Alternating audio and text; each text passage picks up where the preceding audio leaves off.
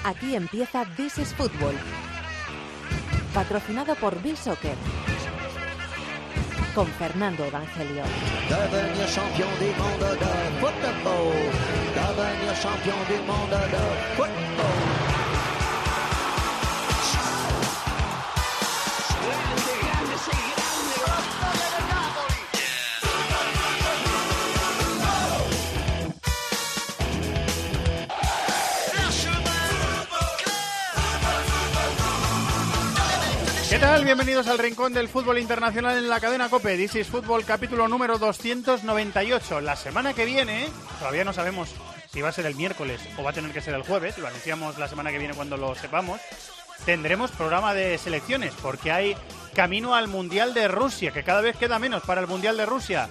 Y os contaremos todas las selecciones que se han clasificado la semana que viene y cómo está la fase de clasificación en todo el planeta. Pero antes hay que tomar el pulso a las ligas que paran esta semana y hay algunas cosas que contar. Como por ejemplo analizar un Chelsea-Manchester City apasionante que ha habido este fin de semana con Maldini, con Dani Gil, con David de la Peña que está por aquí. Hola David, muy buenas. Muy buenas, Fer. Ha caído Ancelotti en el banquillo del Bayern, tienen nuevo entrenador y tienen algunos problemas. Tenemos que hablar de Francia, eh, tenemos que hablar también de la Liga Italiana del líder, del Nápoles, cosas en el cibercafé sueltecitas, fútbol griego con Tony Padilla, lo mejor de América, la lista inteligente que va de sub-17 y que viene enseguida, y algunas otras cositas que contar. Eh, está Andrea Peláez en la producción del programa, porque nuestro querido Chato tiene una merecida, bueno, merecida o no, no lo sabemos, pero tiene una semana de vacaciones, y nuestro querido José Colchero en la dirección técnica. Aquí arranca el rincón del fútbol internacional. Se emite en COPE, se escucha en COPE y se llama This is Football.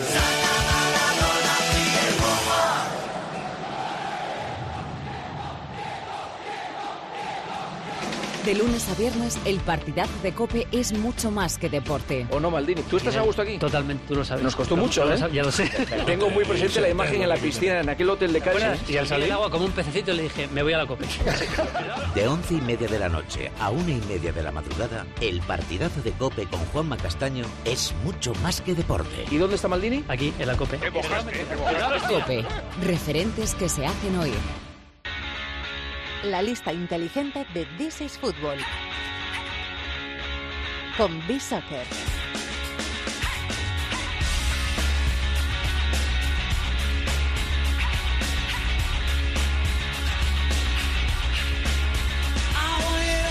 Vamos hasta la multitudinaria redacción de B-Soccer en Málaga, la ciudad del sol. Hola, Quique Salvatierra, muy buenas, ¿cómo estás?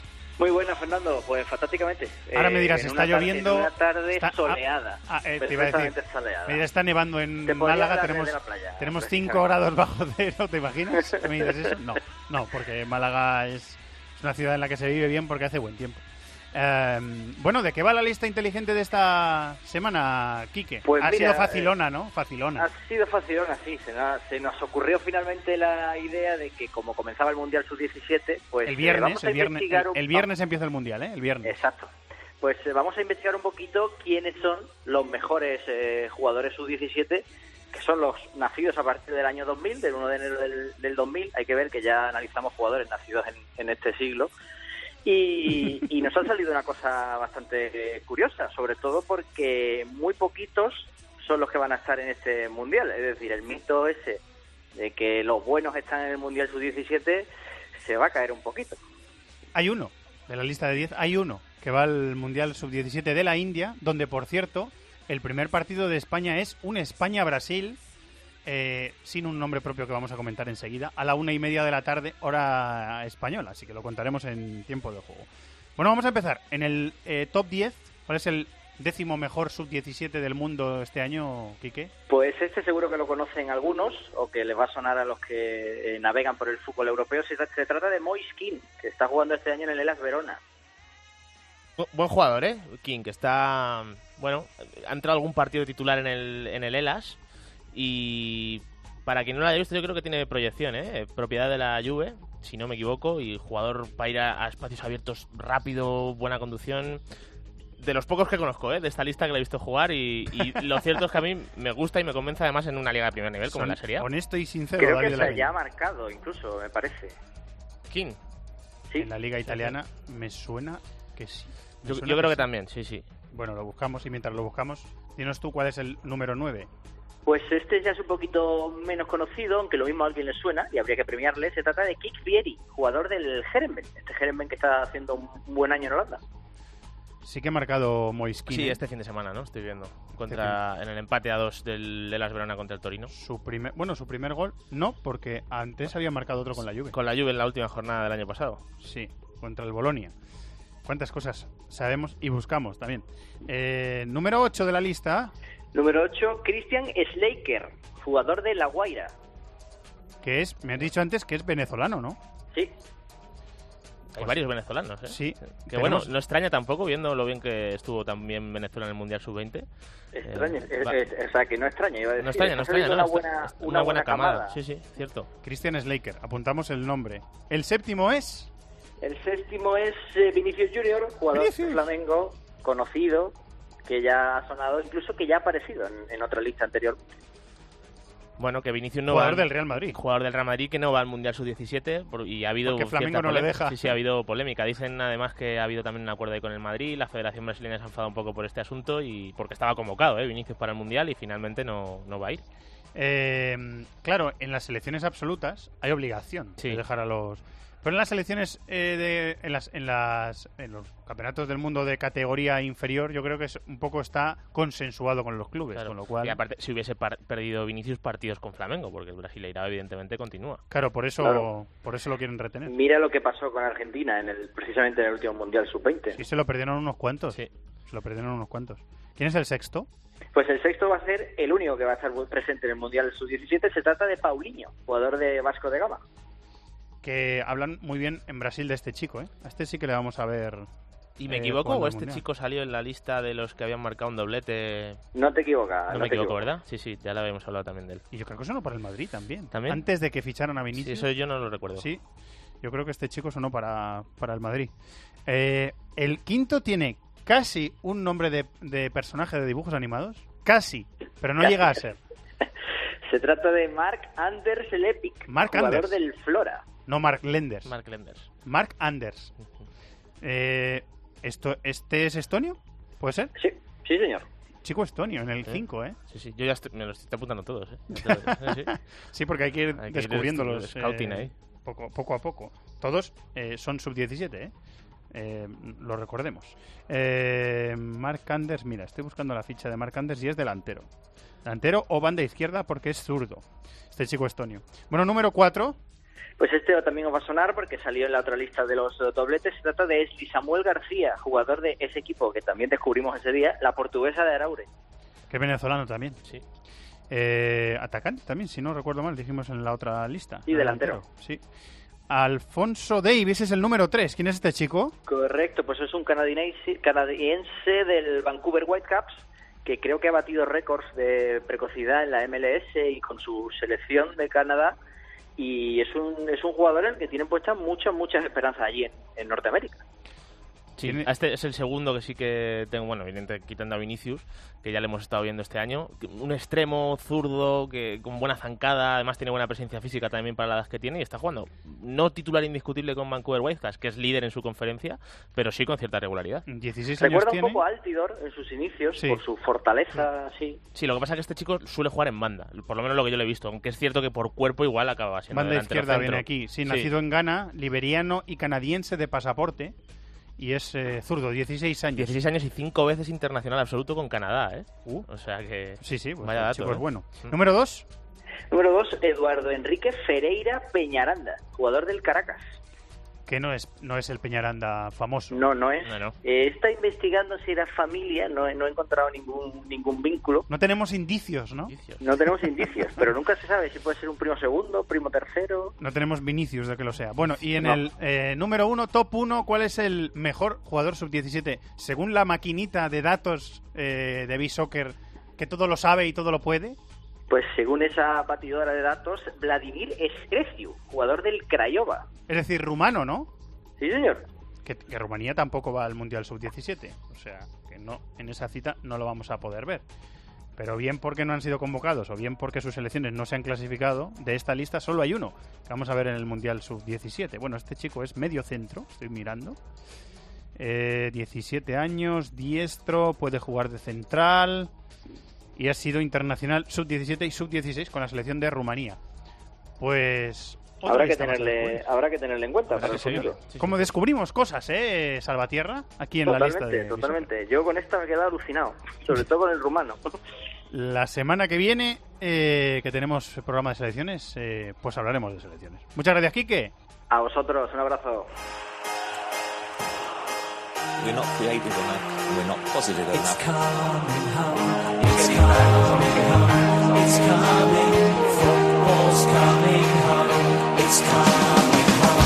El Manchester City consiguió el sábado en Stamford Bridge una de esas victorias que pueden marcar una temporada de éxito.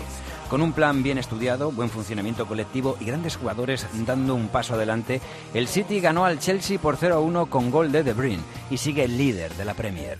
A solo un gol de distancia aparece el United, que se pegó otro festín en casa, 4-0 al Crystal Palace, con Juan Mata abriendo la cuenta. A cinco puntos está el Tottenham, que con doblete de Kane goleó 0-4 al Huddersfield. Además, el Newcastle fue capaz de arrancar un empate al Liverpool en casa, 1-1, con la grada apoyando fervorosamente a Rafa Benítez frente a los desmanes del propietario del club local. Con gol de Monreal, el Arsenal ganó 2-0 al Brighton. Ganaron Barley, Stoke y West Ham. Empataron Bournemouth y Leicester sin goles. Y West Brown, Watford a 2.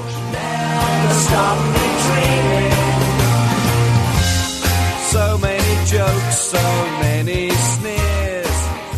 Esa es la película de la jornada en la Premier. Tuvo un eh, partido sobre el que pusimos el foco. También en Movistar Plus, que lo estuvo comentando el maestro y amigo Maldini. Hola, Maldini.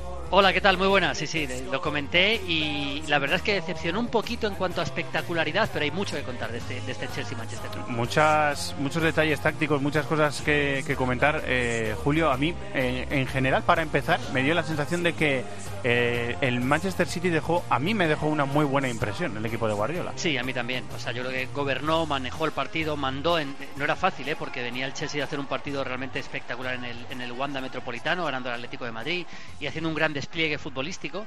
Pero desde el minuto 1 hasta, hasta el 90, o sea, con 0-0 y con 0-1, realmente el, el, City mandó en el juego, tuvo el balón, dominó con mucha claridad, tuvo al, al, Chelsea metido atrás. Que es verdad que también el Chelsea no le incomodaba demasiado eso, pero al final, yo lo decía en la transmisión, un equipo que tiene tanta capacidad goleadora, que va batiendo récords goleadores en los últimos partidos, uh -huh. si estás todo el partido que te domina, te domina, te domina, al final alguna te va a cazar porque tiene jugadores de mucho talento, como De Bruyne, que marcó, el, marcó además un golazo.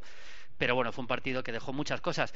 La primera, y creo que es interesante comentar el tema de Fabian Delf, porque, como todo el mundo sabe, estaba Mendy, está el Mendy lesionado, no va a poder jugar durante muchos meses. Al final, Danilo se quedó en el banquillo y metió a Fabian Delf digamos que de falso lateral izquierdo, porque es una cosa que hace Guardiola, lo hacía bastante en el, en el Bayern, también lo hizo en el primer año del City, que es ¿Sí? el lateral izquierdo, colocarle muy, muy por dentro, prácticamente de interior, como, como el interior. interior. Sí. O también de si iba a la izquierda, para ganar superioridad más todavía en el medio campo y eso le funcionó muy bien. O sea, Otamendi acabó siendo prácticamente un lateral cuando tiene la pelota al City, que fue todo el partido prácticamente, y Delf ayudaba a Fernandinho, a De Bruyne, a Silva, a todos los del medio campo. Sí, sobre todo, eh, Julio, son las coberturas a Fernandinho cuando, cuando, el equipo pierde la pelota para que esté más claro. junto. Es, es lo que, claro, que, que pierde ahí eh, Guardiola, pues que, que, Delf no es un lateral izquierdo cuando tiene que defender a un extremo. Claro, claro. A lo mejor sufre un poquito más y tampoco le da eh, profundidad al equipo por ese lado izquierdo, pero es que se la da Sané, o sea que tampoco hace sí, falta, ¿no? claro, porque al final Sané tiene esa profundidad, tiene esa velocidad y es un jugador de verdad de desequilibrio claro. Y también es verdad que como no tuvo casi la pelota el Chelsea, o sea, todo esto es un, una, un planteamiento lógico de Guardiola. Dice, si voy a tener yo el balón, me van a atacar menos. Entonces, si me van a atacar menos, pues hay menos opciones de que me hagan daño por la banda izquierda. Con lo cual, Delf ayudaba, como dices, a Fernandinho y me parece que eso también le, le facilitó el dominio, yo diría que aplastante. O sea, de, de, fue, fue escandaloso el dominio del Manchester City todo el partido. Al final del partido, eh, escuchamos a Conte aludir al desgaste que había supuesto el partido del, del Metropolitano y que un partido de esa exigencia y a ese ritmo era difícil jugarlo después del desgaste que les había provocado la Champions. El Chelsea salió con lo siguiente: Courtois en la portería, Rudiger, Christensen y Cahill en, el, en la defensa, eh, Bakayoko, Kanté y Fábregas en el medio, con Azpilicueta y Marcos Alonso en los costados, y Hazard y Morata arriba, que hasta que se lesionó Morata, los dos defendían, intentaban defender la salida de balón del, del City, pero se fue echando para atrás el, el, Chelsea, no presionó. No, no presionó nada, le metió, le metió claramente atrás el, el equipo. Hay un detalle interesante en el Chelsea, que es el tema de Fábregas. Fábregas empezó jugando a la izquierda de Bakayoko como interior, porque como hizo en el Metropolitano. Como hizo en el Metropolitano, pero al final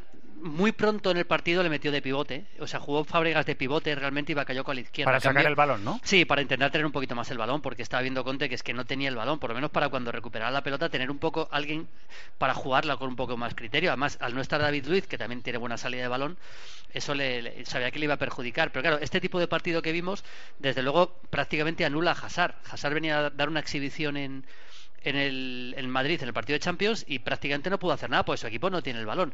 Y otro detalle, que eso creo que marcó bastante lo que, lo que tenía en la cabeza Conte cuando se lesiona Morata, no entra Batshuayi, entra William. O sea, Para las contras, ¿no? Claro, directamente juega sin delantero. Juega en casa. Yo lo decía en la transmisión, digo, a ver, el hincha del Chelsea estará viendo que su equipo, que está peleando por, por ganar la liga, juega contra otro candidato a ganar la liga, juega en casa y, se lesiona su delantero centro y decide jugar sin delantero centro. O sea, era todo muy a merced del rival, ¿no? Es un planteamiento que le pudo salir bien, pero la verdad, era difícil que le saliera bien. Yo también le, lo pongo en el debe de, del, del, City y de Guardiola, Julio, porque controló las... o sea, el Chelsea también es un equipo eh, que es buen contragolpeador, pero controló las contras del, del, Chelsea, fue capaz de controlar las contras del equipo rival. Totalmente las controló, o sea, fue es que fue un partido muy completo. Es verdad que no fue un partido muy espectacular porque eh, el, City lo que hizo fue dominar el juego sin mucha prisa, o sea, no le, no le importaban posesiones largas, fue un partido Tuvo ocasiones, sobre todo en la primera parte, sí, eso sí. Sí, sí, tuvo. Sí, sí, creo, creo ocasiones, no fue un vendaval de ocasiones, pero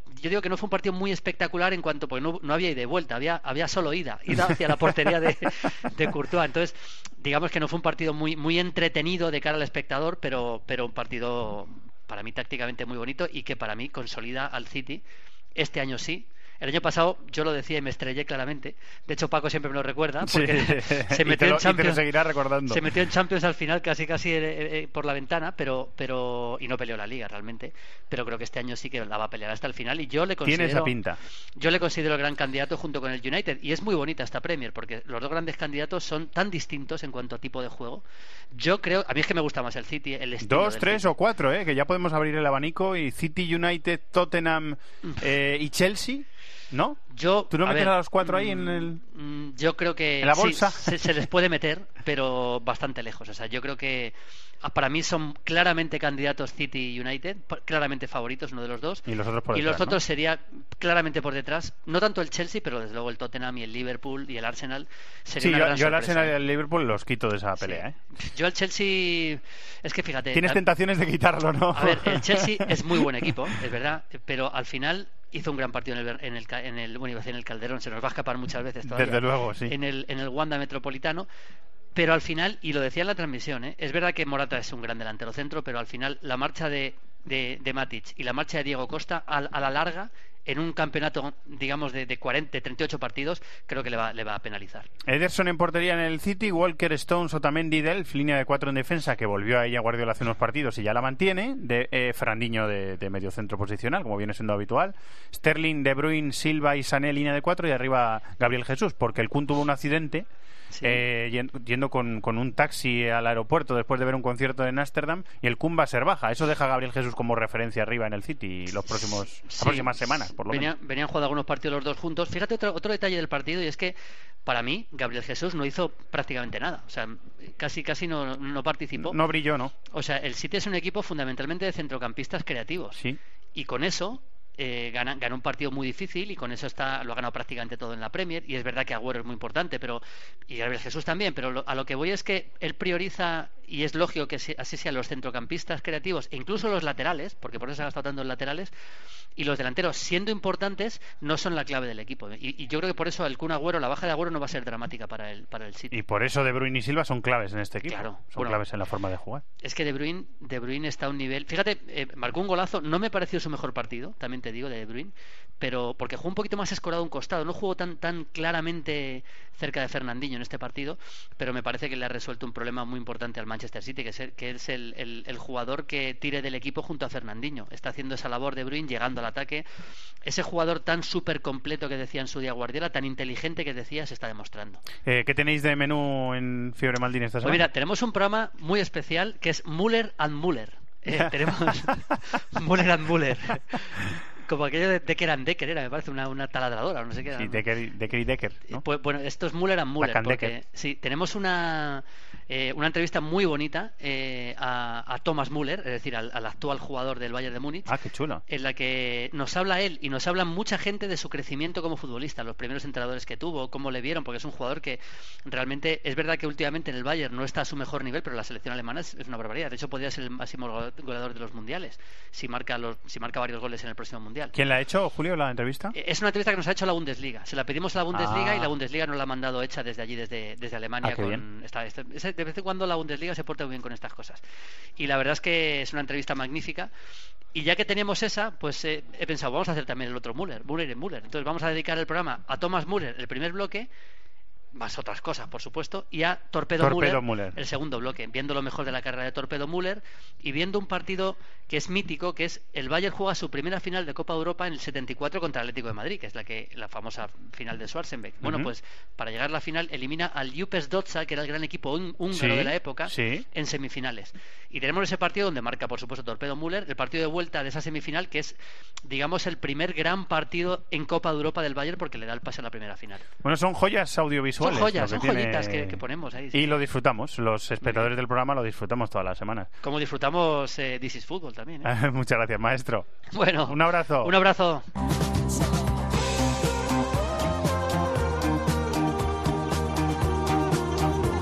Y viendo el partido in situ, en Stanford Bridge estuvo nuestro querido Dani Hill. Hola Dani, Manchester, muy buenas. ¿Qué tal, Fernando? Muy buenas. Que fuiste en tren, imagino, de Manchester a Londres. Son dos horitas, ¿no? Para Londres, sí. La verdad es que es muy accesible, muy fácil bajar en tren, muy cómodo, o sea que fantástico. Dos horitas, ¿no, Dani? Dos horitas. Sí, aproximadamente, algo más, según el tren que cojas, dos horitas, dos horas y siete minutos, pero sí, alrededor de las dos horas. Eh, ¿Te gustó el partido? Que dice Maldini que, que a nivel de, de, espectáculo no fue muy espectacular, pero a mí me gustó mucho la versión sólida de, del equipo de Guardiola. ¿Tú en el campo cómo lo viste, Dani? Bueno, de entrada te voy a decir que Stamford Bridge eh, es un estadio muy coqueto, pequeño en relación a la grandeza del Chelsea actual, pero con una acústica, con un sonido ambiental eh, muy especial. La tribuna de prensa estábamos eh, muy cerca de los banquillos, resulta hasta fácil oír a los entrenadores, el público está muy encima y los rivales acostumbran a encogerse y por ese motivo también le doy más importancia, más valor a la victoria del City ante el vigente campeón de la Premier, porque supo sobreponerse al escenario y como dije por la noche en el partidazo, para mí el equipo de Pep Guardiola dio un golpe de autoridad. Quizás si la primera parte fue eh, un poco más táctica, una partida de ajedrez entre Conte y Guardiola, con pocas ocasiones, pero el dominio, la iniciativa, el control lo llevó casi siempre el City, dirigido por, por un Kevin De Bruyne espectacular, que marcó otro golazo para mantener el líder de la Premier a su equipo. Y a Pep le preguntaron por las buenas sensaciones que desprende la plantilla, aunque dijo que no pueden perder la competitividad porque aún queda mucha temporada por delante. Estamos en septiembre, el Chelsea ganó 15 partidos seguidos el año pasado. Ganó la liga, no fue fácil. Esta temporada, por supuesto, tendrán más problemas porque jugarán cada tres días.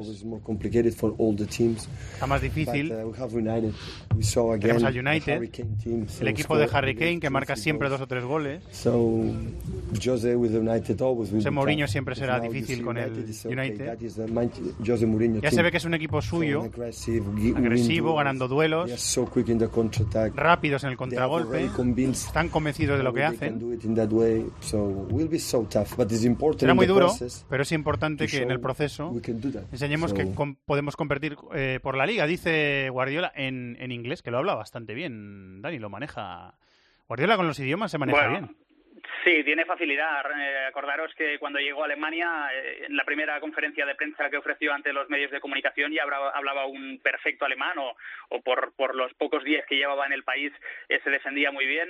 también con el inglés la temporada pasada cuando llegó y evidentemente teniendo que comunicarse con sus futbolistas en el día a día y con la prensa, que hay rueda de prensa cada tres días, pues evidentemente el inglés a día de hoy ya no les, ya no les es un problema. ¿qué, ¿Qué calita le viste a Álvaro Morata que salió lesionado? En, en zona mixta? ¿Pasó por zona mixta o ni siquiera salió por ahí? No, ni siquiera salió por ahí. Eh, Álvaro Morata se quejó de unas molestias musculares en la parte posterior del muslo de la pierna, se retiró antes de tiempo eh, por precaución, se lo dijo Antonio Conte en un momento en que se fue hacia la banda para para hablar con el técnico italiano. Eh, parece que no va a ser eh, tan grave. Yo creo que la, evidentemente la, lesión de Morata le perjudicó al Chelsea, que tuvo que retirarse, como digo, a la media hora de juego. Eh, pero sinceramente, Fernando, creo que su presencia no hubiera cambiado demasiado el guion del partido. El Chelsea se quedó demasiado rezagado atrás, no tuvo grandes opciones y para mí el resultado, como comentabas antes, es justo y más teniendo en cuenta que el City llegaba con bajas importantes, la de Agüero, que estará un mes fuera, y sobre todo la de Benjamin Mendy, que se pierde ya prácticamente lo que queda de temporada. Sí, que tuvo una lesión grave, fue intervenido.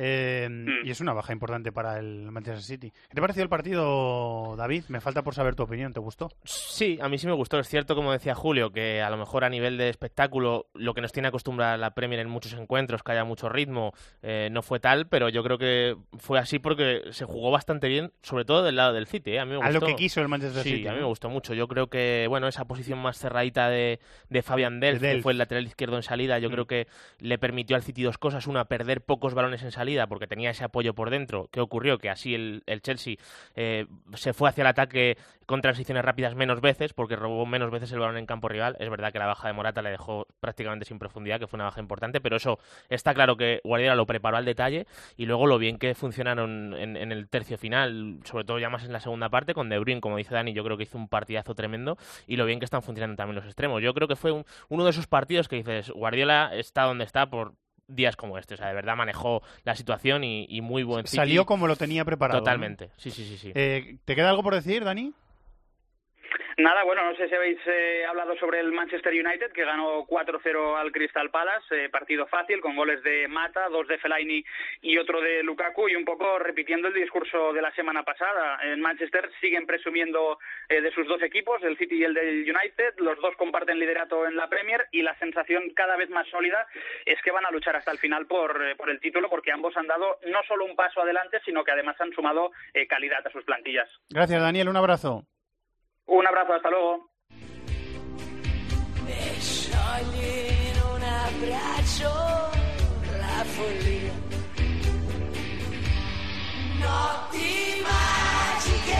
El Nápoles es el líder en solitario de la liga italiana después de imponerse en Cagliari por 3-0 y de ver cómo la Juve dejaba ir una renta de dos goles en Bérgamo. Acabó empatando a dos con el Atalanta y Dybala falló un penalti. En otro buen partido de la jornada en San Siro, la Roma ganó 0-2 al Milán, mientras el Inter ganó 1-2 al Benevento con doblete de Brozovic. Un doblete también para Luis Alberto. La Lazio goleó por 6-1 al Sassuolo. Chievo, Udinese y Bolonia ganaron y hubo otros dos empates, 1-1 en el Spal Crotone y 2-2 en el Torino Elas con gol de nuestro Yago Falqué.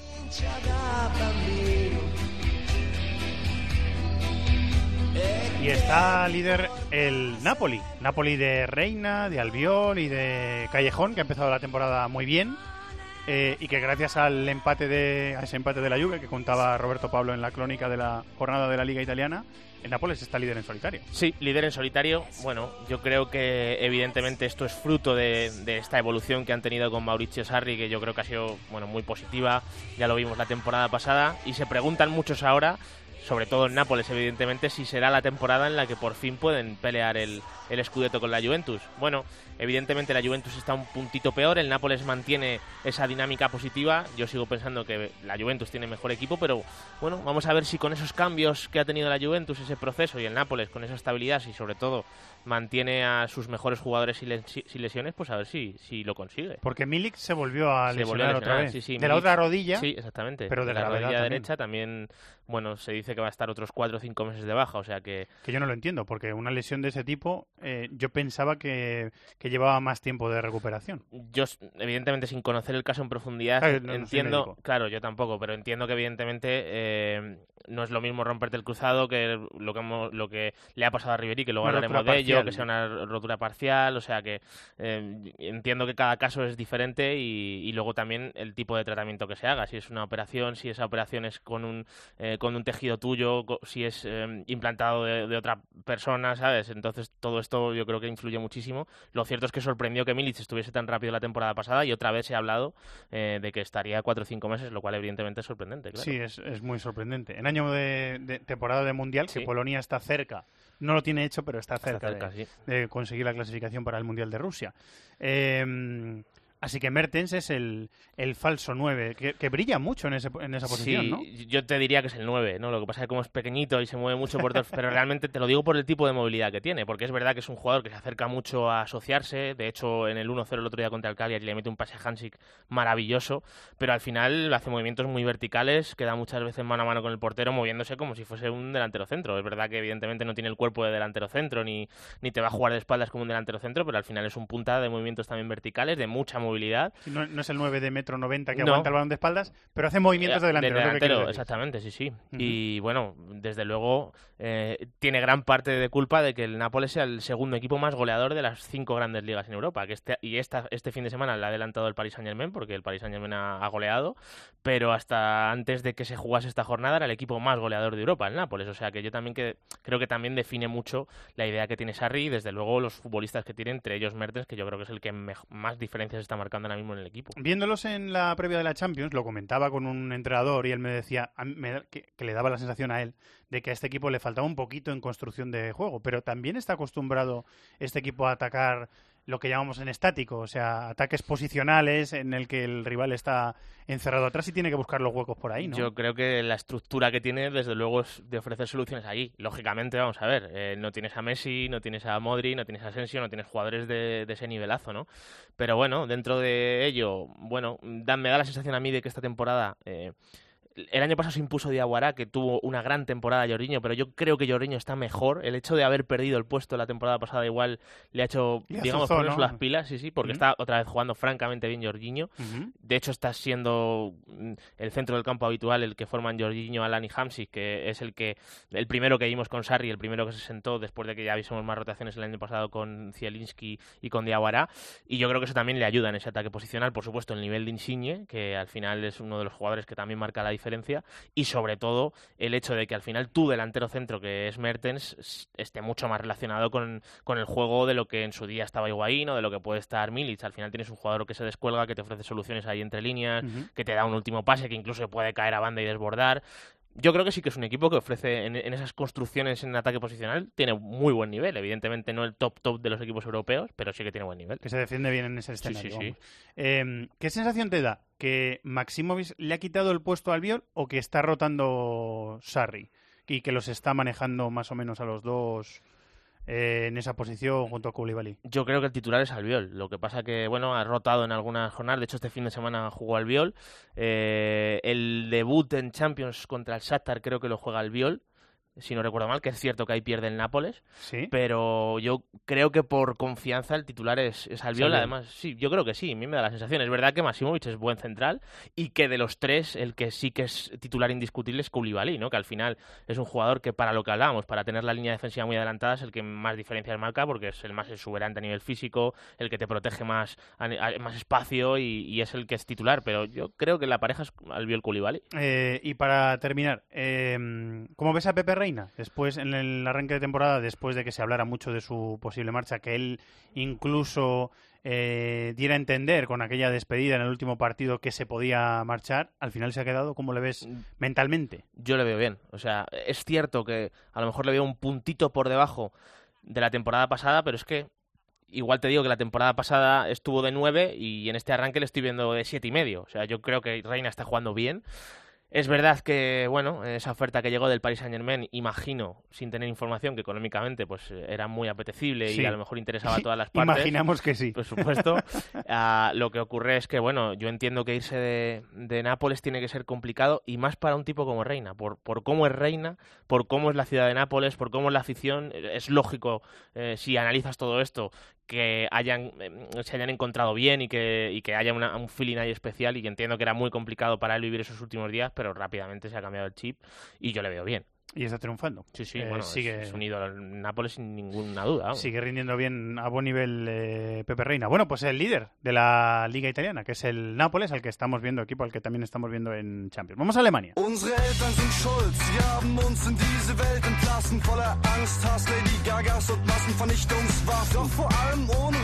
No fue fácil el estreno de Willy Sañol en el banquillo del Bayern de Múnich tras la destitución de Ancelotti. Los renegados del vestuario jugaron, liderados por Robben y Ribery, los veteranos que han vuelto a recuperar su estatus en el campo. Empezó ganando el Bayern 0-2 y le empató el Hertha, pero es que además se lesionó Ribery y podría estar varios meses de baja. Ahora el Bayern está a cinco puntos del líder, el Dortmund, que ganó 1-2 al Augsburgo. El Leipzig se va recuperando y ganó 1-2 al Colonia. Hubo victorias del Friburgo y el Eintracht y el Borussia Mönchengladbach.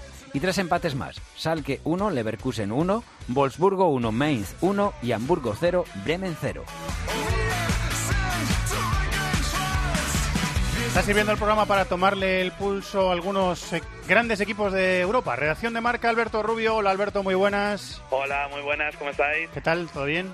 Todo bien, aquí viviendo la crisis del, del Bayern. Eso te iba a decir, Múnich. mejor que el Bayern, porque si es un buen termómetro el Bayern. Ahora, si se está mejor que el Bayern, es que más o menos está bien. Si estás peor que el Bayern, la verdad que estás para... Hay que para preocuparse, irte a la sí. B, casi, sí, hay que, hay que preocuparse.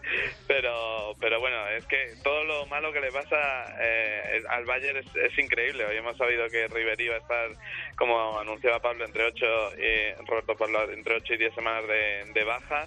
Eh, pero es que casi eso es lo menos malo que le ha pasado al, al Bayern en las últimas semanas porque yo sinceramente no le recuerdo una crisis igual en mucho tiempo. Es el peor inicio desde la 2010-11 con Bangal, pero yo creo que ese Bayern no tenía la crisis estructural que tiene ahora mismo. O sea, lo de Ribery son dos meses al final, Al- Alberto, más o menos. Sí, eh, sí, rotura del ligamento externo rodilla izquierda, se temía que podía ser el cruzado y en principio, según anunciaba eh, el equipo hoy, no va a pasar por quirófano, tratamiento conservador y va a estar 8 o 10 semanas de baja. Es rotura parcial, ha anunciado el Bayern. hoy.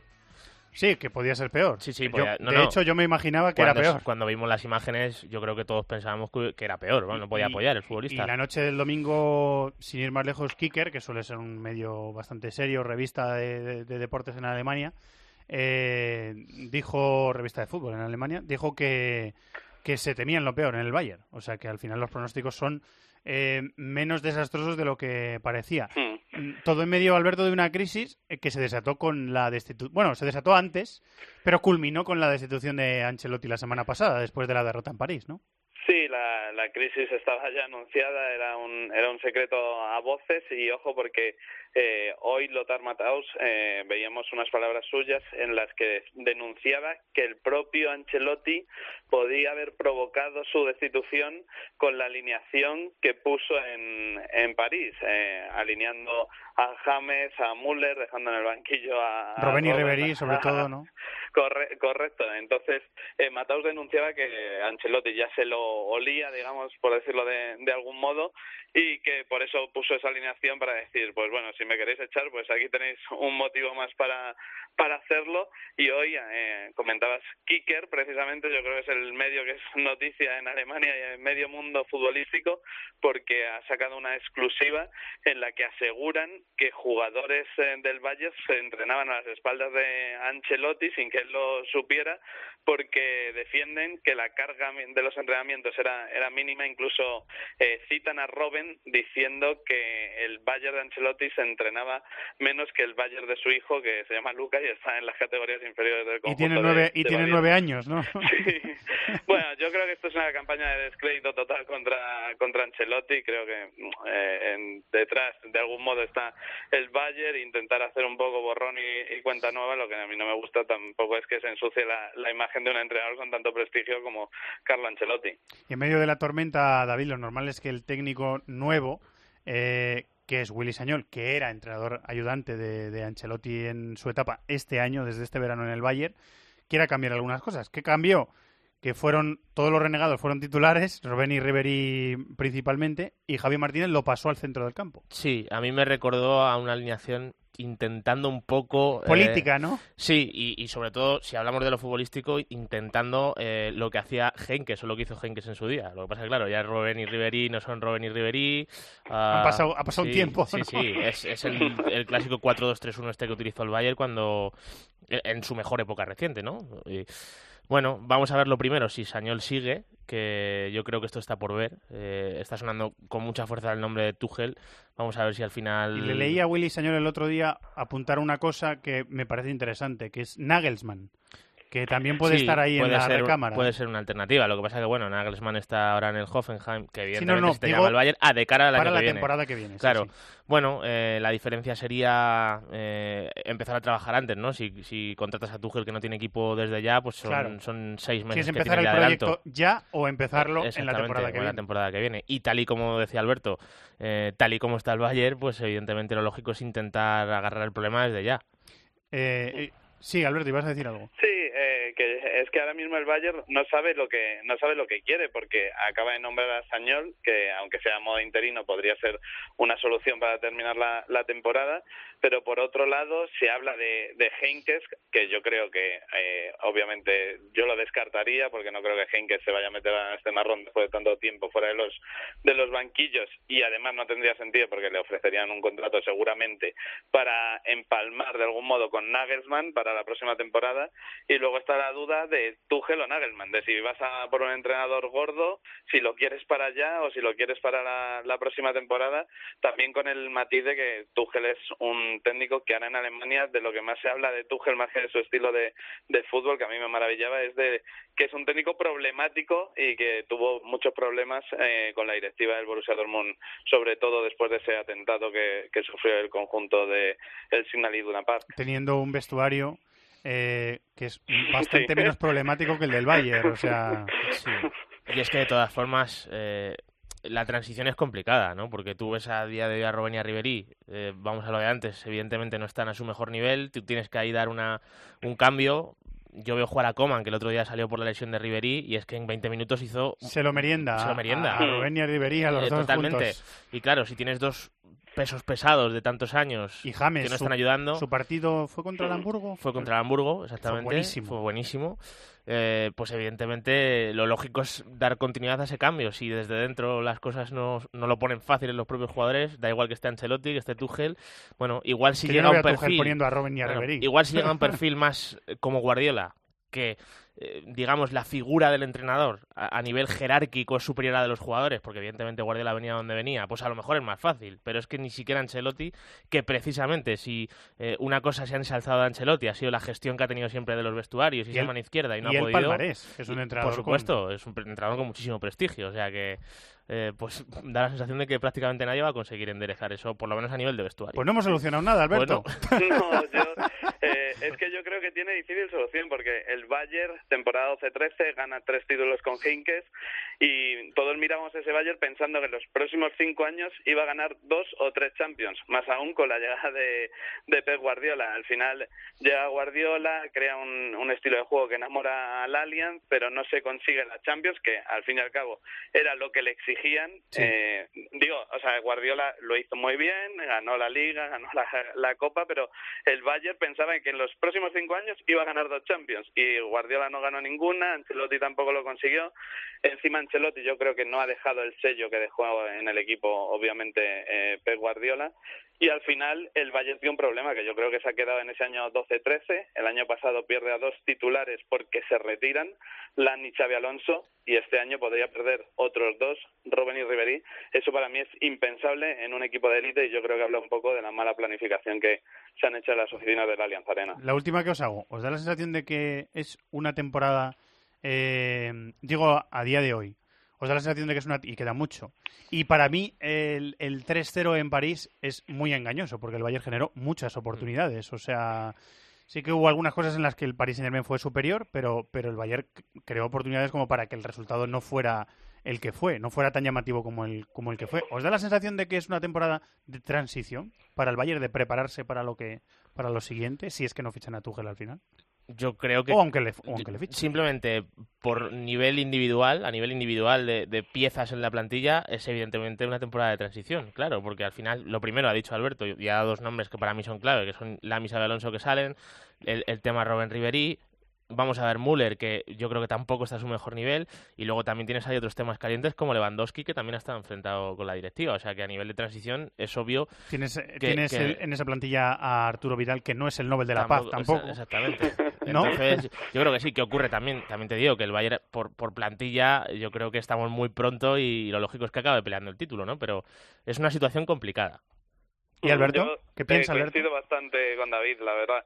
Eh, creo que va a depender mucho del, del banquillo. No es lo mismo que esté un técnico interino como Willy Sañol a que llegue un Tuchel eh, y que al final eh, va a poner las pilas a la, a la plantilla.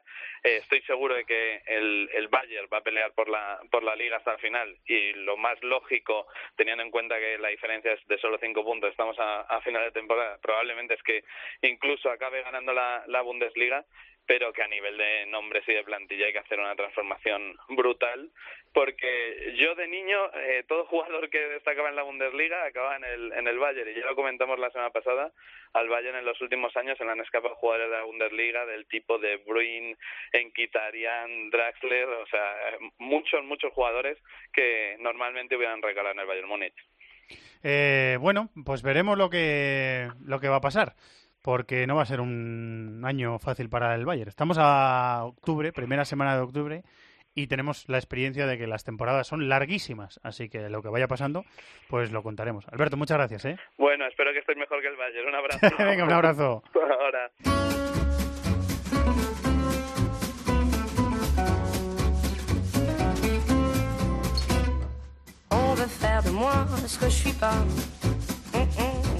Poursuis ma route, je me perdrai pas, c'est comme ça. Turno para el fútbol francés, donde tenemos una eh, historia de amor-odio, de esas de, de novelas románticas, ¿verdad? Historia de época, que podríamos ambientar en otro siglo. eh, pero no, no es sobre un militar que se fue al frente y una enfermera, sino es entre Cavani y Neymar. O sea, cambia un poquito la historia. cambia un poquito la historia. Cambia mínimamente la historia. Hola, Alen Valnegri, compañero de tardes Vin, muy buenas. ¿Qué cosas se me ocurren, eh? ¿Has visto? Bueno, sí, no, no, es una buena metáfora, ¿eh? una, una buena metáfora. Con final feliz, una bien, ¿no? Una película americana. Se han reencontrado el militar y la enfermera, ¿verdad? Ya parece que, que ya todo ha vuelto a su cauce. Más sinceramente era hora. En la gestión de un grande club así, pues eh, los egos que, eh, que se, se cruzan de, de esta, de esta manera, pues es, eh, es frecuente. Ha salido a la luz a nivel público cuántas veces en grandes clubes hay esas tensiones y no sale a la luz, pero era tan explícito después del, del penal y lo que pasó frente al, al Lyon que, eh, que al final pues todos los, eh, los medios empezaron a hablar de, de esto. Lo han gestionado de la mejor forma posible ¿eh? y dar mérito también a Sí, Emery, porque Emery sí. le, le dan siempre muchos palos desde que están en París, pero verdad. se ve que eh, más o menos ha tomado una decisión. Parece que Neymar va a ser el, um, el, eh, el ju- el jugador número uno en, los penales, pero compensará a Cavani ofreciéndole más asistencias. Eh, también, claro, él, él dijo que la idea era alternarlos y el primero, de forma muy simbólica para mí, eh, lo lanza Neymar. Él ni hace amago de ir a por el balón, después se abrazan. En Está- varios goles se, eh, se abrazan. Queda clarísimo que los dos saben lo que tiene que hacer. O sea, Sí. Y encima antes es que Neymar, quien no haya visto el gol, que se lo busque, mete un gol de falta que es una absoluta Sí, sí, sí, locura. O sea, yo pienso una cosa, no, no sé qué opináis, y es que que un problema de este tipo salga a la luz de forma tan evidente, yo creo que, y más a estas alturas de la temporada en las que estás empezando, es positivo para gestionarlo, porque yo creo que los propios implicados se ven tan en el ojo del huracán que yo creo que es más fácil poner de tu parte para, para arreglarlo. Y yo, la verdad es que en ese sentido les vi con, con las ideas muy claras a los dos. ¿Tú, ¿Tú qué piensas, Alen, de esto? Más yo pienso también que, que mm, bajo una, una mirada positivista, yo también intento mirarlo de esta, de esta forma y, y lo dije la, semana pasada en el, club que cansaba ya este tran tran, este, esta mini telenovela que se había montado también a nivel mediático, se exageraba mucho, que pasaba en muchos clubes y al final, viéndolo de- con una, con una mirada positiva se puede ver que también los dos pues tienen mucha hambre de tirar los penales, de ser protagonistas, de hacer ganar el equipo, de marcar, de marcar goles y, y bueno, esta energía intentar canalizarla y transformar, transformar en algo positivo que hemos visto frente al, al Bordeaux, porque después del empate frente al Montpellier parecía que era eh, un proyecto solo de figurita y todo, y pues eh, el equipo ha reaccionado bien frente al, Bayern y frente al, al Bordeaux, que era invicto todavía en, eh, en Liga, pues han dado una, una demostración de fuerza. Ahora hablando en serio, Alen, ha- hay que decir que la, la relación entre los dos no, no, va, a s- no va a ser maravillosa de repente. O sea, los roces están ahí, eh, hay luchas de vestuario en todos los vestuarios del mundo. Pasa que esto ha sido una lucha pública, o sea, lo ha visto Sí. todo el mundo por televisión, con lo cual es más eh, delicada, pero, pero esa relación no va a mejorar. Se pueden llegar No. a entender los dos, pero no va a mejorar. No, pero recuerdo muy bien unas declaraciones de, de Trapattoni con, con l'Inter de, la- de los récords al principio de, la- de los 90 que decían que los jugadores ni se saludaban, pero que cuando estaban en campo pues cumplían su, su profesión, eran profesionales, iban para la, la victoria y trabajaban para, la, para el equipo y, y así tiene que ser. Hay también un matiz cultural.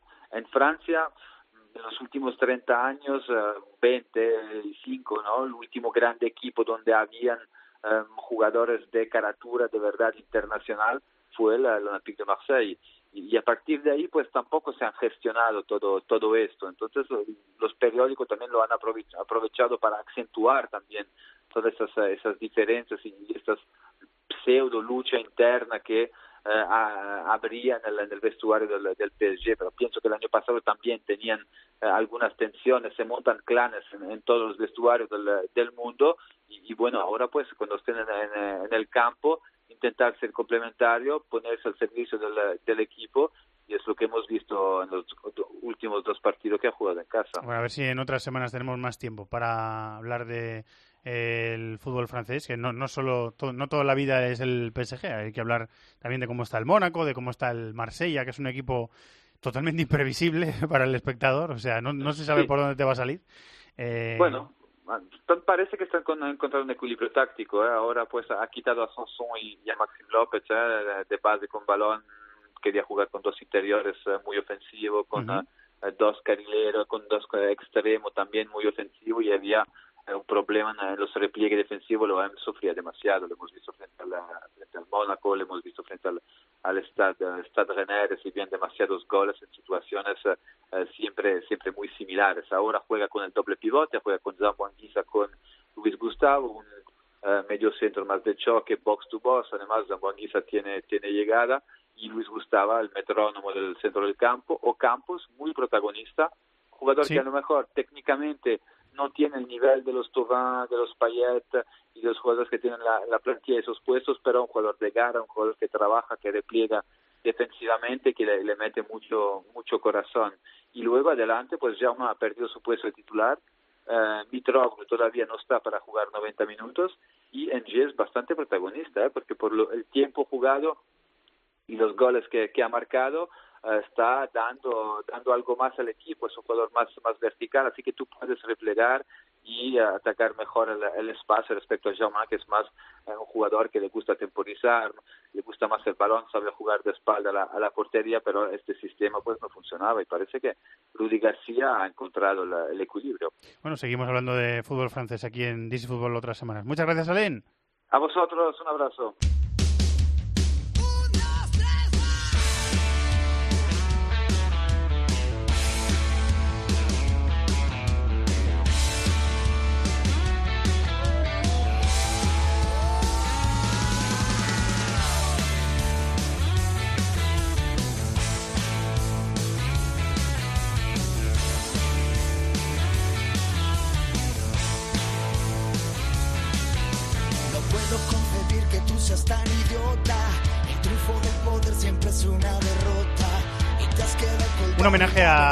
A Chateau, no por, la, no por la primera frase de la canción, sino porque es que Chateau es muy fan de Fito y los Fitipaldis. Bueno, de Fito.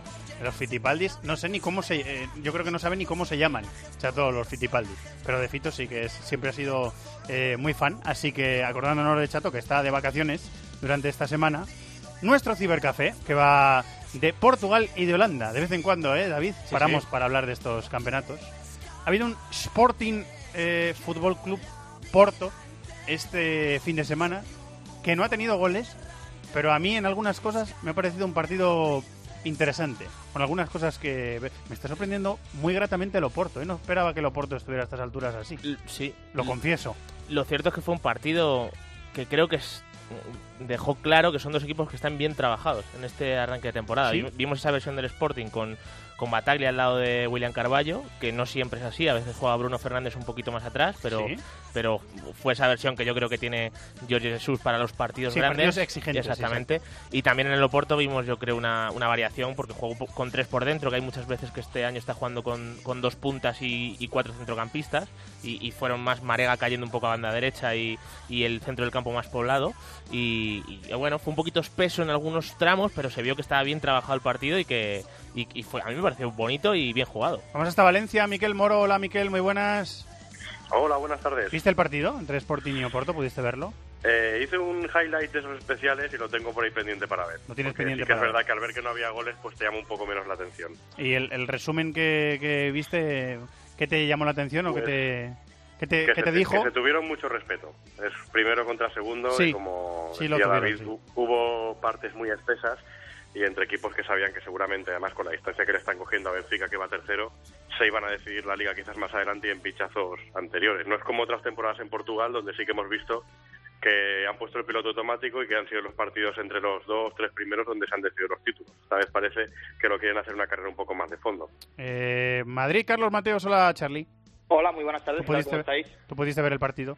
Lo vi, lo vi. La verdad es que fue un partido en el que, bueno, el Oporto demostró que está quizás un escalón por encima de, de sus rivales, ¿no? Yo creo que fue superior al, al Sporting, tuvo más, más ocasiones, sobre todo en la, bueno, en la primera parte, llegó a tener un tiro al larguero, pero la verdad es que le planteó muchos problemas al, al equipo de, de Jorge Jesús. También es verdad que, que lo pudo perder porque el Sporting tuvo pocas ocasiones y el Oporto demostró solidez defensiva, pero hay una jugada que es un fallo de Danilo horrendo al borde del área que a punto estuvo de costarle el gol al, al Oporto. Yo creo que, que el Oporto estuvo mejor, que estuvo muy bien Rui Patricio, que al final fue, fue decisivo y que sobre todo en lo que ha ganado el, el Oporto es en, en solidez defensiva, ¿no? Es un equipo que es muy difícil meterle gol, es un equipo que además, bueno, Sí. venía de ganar los, todos los partidos en, en. Liga Sí. y, y yo creo que bueno yo creo que ahora mismo es el principal candidato porque el Sporting eh, bueno no consigue esa regularidad a lo mejor este año está un poco mejor pero no consigue nunca esa regularidad y en el caso del Benfica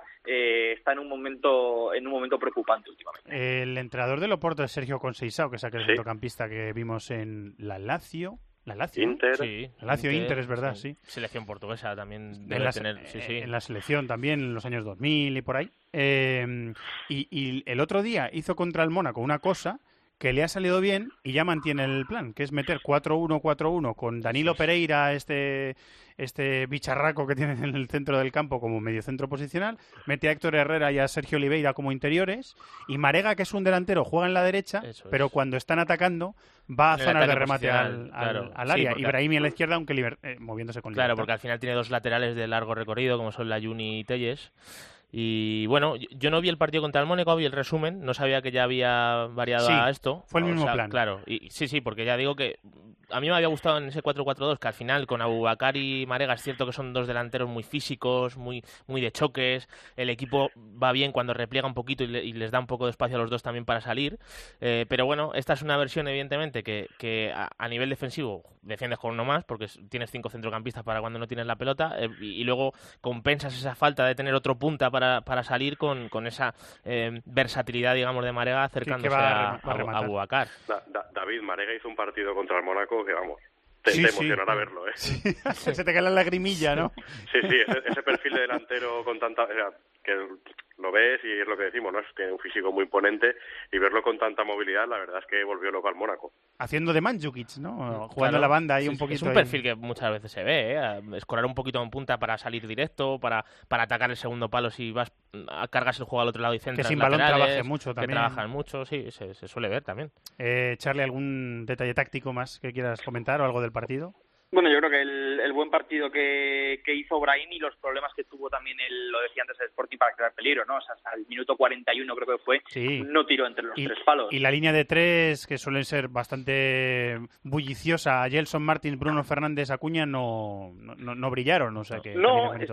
Eh, Estuvo un poco mejor el Sporting cuando al principio de la segunda parte eh, deja caer un poco más al medio Jorge Jesús Acuña, ahí se dejó ver un poquito más. Sí, metió a, Bruno, zona- metió a Bruno César eh, y metió otro centrocampista más y, y yo creo que ahí eh, cambió la tendencia del partido Jorge Jesús. No lo ganó, pero, pero cambió un poquito la tendencia. Me dio la sensación. Sí, bueno, y al, y al final yo creo que ayer Sporting ganó un poquito de, de empaque, pero es verdad que yo creo que el Oporto es un equipo que está bastante bien trabajado y al final yo es que soy de los que piensa, aunque esto evidentemente para el espectáculo es menos deslucido, que tú lo que tienes que hacer es dejar la portería a cero porque al final por lo menos un punto te llevas, ¿no? Y el Oporto en ese sentido sí es verdad que, que lo tiene muy bien trabajado, además yo creo que tuvo más ocasiones para llevarse el partido eh, e insisto, yo creo que tal como está y tal como está Benfica, que cualquiera que le vea el otro día el partido de, de Liga de Campeones contra el Basilea eh, entenderá muchas cosas. Yo creo que a día de hoy es el, es el principal favorito, porque además es que eh, el Benfica se dejó además puntos contra el Marítimo en una jornada en la que podía haber aprovechado. Eh, no lo sé, yo creo que la Liga es larga, evidentemente, pero, pero el equipo que mejor sensación está dando estos, estos primeros partidos y lo corroboró contra, contra el Sporting es el Oporto. Me, me extraña que mantengan, a- me extraña positivamente, claro, mantengan a Rui Vitoria, ¿eh? porque yo pensé que después del descalabro en, en Basilea a lo mejor iba a peligrar su, su puesto. Eh, pero de momento es el entrenador. Sí, porque además no fue, no fue solo el resultado, sino las sensaciones. ¿eh? Te da, la, expulsión malísimas, de, la malísimas. expulsión de Almeida te hace ver un poco cómo fue ese partido del, del Benfica. Eh, muy desbordado, completamente desnortado, sin saber qué hacer en ningún momento. Y yo también pensaba que Rui Vitoria se iba a ir después del empate del Marítimo con más razón, pero es verdad que le renovaron hace no mucho y quizás por ahí llega un poco la continuidad. Oporto 22, Sporting 20, Benfica 17. Así empieza la liga portuguesa. La liga holandesa, en la liga holandesa, el Ajax está sexto, ¿eh? Tropezando mm, varias veces. El PSV es líder 18 puntos y el Feyenoord está segundo. El Feyenoord, que es campeón, está segundo con 15. ¿Qué, qué lleváis visto de la liga holandesa o qué detalles queréis dejar de, de cómo va el, el campeonato? Llevamos siete jornadas disputadas ahí. Partidazo de Irving Lozano, ¿eh? el fin de semana yo creo que es uno de los nombres propios ¿eh? del, de la Eredivisie en este arranque de temporada. Que bueno, está bien el Lozano, PSV. me- el mexicano. Sí, sí, el Eh, mexicano Irving Lozano. de- que, sí, sí. Que bueno, eh, evidentemente este tipo de jugador también en la Eredivisie disfruta mucho. Lo, vemos en el Ajax con Jones, con Neres. eh, eh, este tipo de, de extremo que eh, al final cuando los equipos te dan tanto espacio, tanto para transitar o incluso para regatear en ataques más posicionales, que no hay defensas tan férreas, lucen mucho, pero en cualquier caso el nivel es seguramente de que acabe saliendo a final de temporada. Yo me quedo, yo me quedo un poco, bueno, que por hablar de quizás el que está peor, un poco el Ajax, ¿no? El Ajax que, Que llama mucho la atención, sí. Llama mucho la que- atención. Pero que consiguió una victoria importantísima este fin de semana, ¿eh? porque al final ganó 0-4 al Jeremben, que es un equipo que estaba, que estaba arriba, que está haciendo una buena temporada y que está todavía pues en esa transición desde la época de, de Bosch. Por cierto, el que no haya visto el Jeremben Ajax, que se vea el último gol porque es eh, de mofa absoluta, dicho sea de paso. Eh, más allá de eso, eh, en el Ajax lo más llamativo es lo de Dolberg, ¿no? que ya empieza a no ser anecdótico. Eh, ya parece que Juntelar está siendo titular en los últimos partidos, Dolberg está yendo al banquillo y ya sabemos que en, principio, en un principio de temporada, cuando esto está pasando y a lo mejor un jugador de la categoría de Dolberg no se gana la confianza del entrenador o no lo parece, eh, huele a que en invierno puede, puede salir, ¿no? Y yo creo que sería sin duda uno de los nombres propios del, del mercado en caso de que eso llegara a pasar. Que yo creo que ya hemos comentado alguna vez que los he intentado juntar Contra a los el- dos contra el Zwolle. y no, a mí no me he terminado de... a mí no me terminó de gustar porque al final bueno es verdad que intentó que Dolberg jugase más por detrás más entre líneas y demás y bueno al final es un jugador No es ese tipo de claro es un delantero que tiene buen juego de espaldas descarga bien eh, tiene cierta finura pero no, no es un Sí, jugador no- para no agilidad no Benzema, Claro, no ¿no? tiene esa agilidad y, y al, y al final incluso jugadores como Dolberg Evidentemente Benzema está en, otro, en otra categoría, ¿no? Pero les, les gusta al final ser la referencia, aunque tengan mucha movilidad, para jugar de espaldas ellos, sujetar el balón, asociarse, y es una cosa que con Juntelas pues, no está Que teniendo. no les quiten espacio, ¿no? Exacto, sí, sí. Y bueno, ese día desde luego no funcionó y desde entonces no le está dando continuidad a, esa- a la dupla. No, te iba a decir, digo, seguramente eh, esa, esa pareja de delanteros que por la calidad de, de uno contrastada y, y lo que apunta el otro, eh, estaría llamada, vamos, a dominar el, el torneo de, las defensas más flojas, ¿no? Dentro de, lo que son los grandes torneos de, Europa. Pero sí que es verdad que, le ha costado, ¿no? Y no, no sabemos si al final va a optar solo por jugar con un punta de ese perfil o va a seguir trabajando eso, porque la verdad es que contar con dos delanteros de ese calibre y no poder juntarlos, y más con la situación que tiene ahora mismo el Ajax, que sí que es sexto, eh, está un solo punto de, digamos, de la tercera plaza. Aún, aún no se ha roto la clasificación en cuanto a No, puntos. eh, queda mucho, queda mucho. Hay pero decirlo pero también. sí que es verdad que, claro, mm, ver la clasificación y verlo sexto eh, llama un poco la atención a un equipo que, recordemos, la, hace unos meses jugaba una final europea. El Vitesse, que es el Chelsea B, está tercero en la liga holandesa. Así que vamos a seguir. Sí, de Milot Rashica. Marcó el otro día, ¿eh? Contra el Ajax. Lo bendecimos. Eh, y el Zwolle, que es un, es un, es un mito del Sí. fútbol holandés.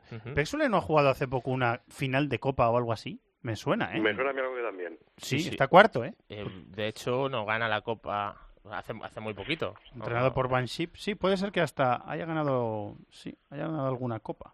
Bueno, pero Últimamente. por, por, co- no quiero ser pesado, pero por ubicarlo entre Dos- Vi- dos. Vitesse que va tercero o Chelsea B, como lo habéis bautizado, Sí. y el y el AZ Almar que está octavo y dos puntos ahora mismo. O sea, es que Sí, sí, está y más como es la liga holandesa. es que que en, está do- en dos partidos todo esto se va a voltear. El Ahora es pronto, que- pero sí que es verdad que, que llama la atención ciertas clasificaciones.